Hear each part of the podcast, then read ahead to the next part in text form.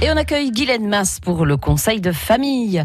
À l'occasion du SIDAction, aujourd'hui et tout ce week-end d'ailleurs, on va faire le point sur euh, les jeunes et leur comportement face au sida, Guylaine. Et oui, et comme tous les ans, la SMEREP, c'est la sécurité sociale étudiante, avec Opinionway, interroge les étudiants et les lycéens pour connaître l'évolution de leurs connaissances et leurs attitudes vis-à-vis -vis du sida. Alors on se rend compte que les comportements à risque persistent ainsi que de fausses croyances qui peuvent conduire les jeunes à moins se protéger. Un étudiant sur deux déclare ne pas utiliser de préservatif à chaque rapport sexuel.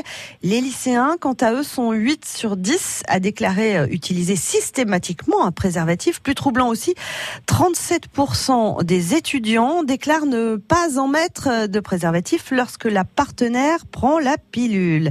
On rappelle aussi que le port du préservatif est aussi et surtout la seule et unique façon de se protéger contre les infections sexuellement transmissibles, les IST, dont le VIH évidemment. 7 étudiants sur 10 ne se font pas systématiquement dépister lorsqu'ils changent de partenaire et 4% des étudiants préfèrent encore faire l'autruche et ne veulent tout simplement pas savoir. Ça, c'est grave.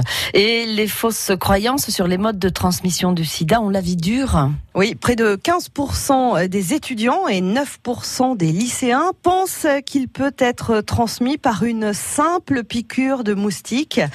6% en embrassant une personne séropositive et 4% en buvant dans son verre. Un lycéen sur 10 pense encore que l'on guérit facilement du sida avec les traitements actuels.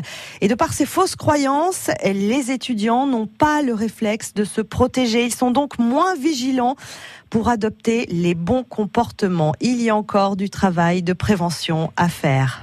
Merci Guylaine. Conseil de famille est à retrouver sur francebleu.fr.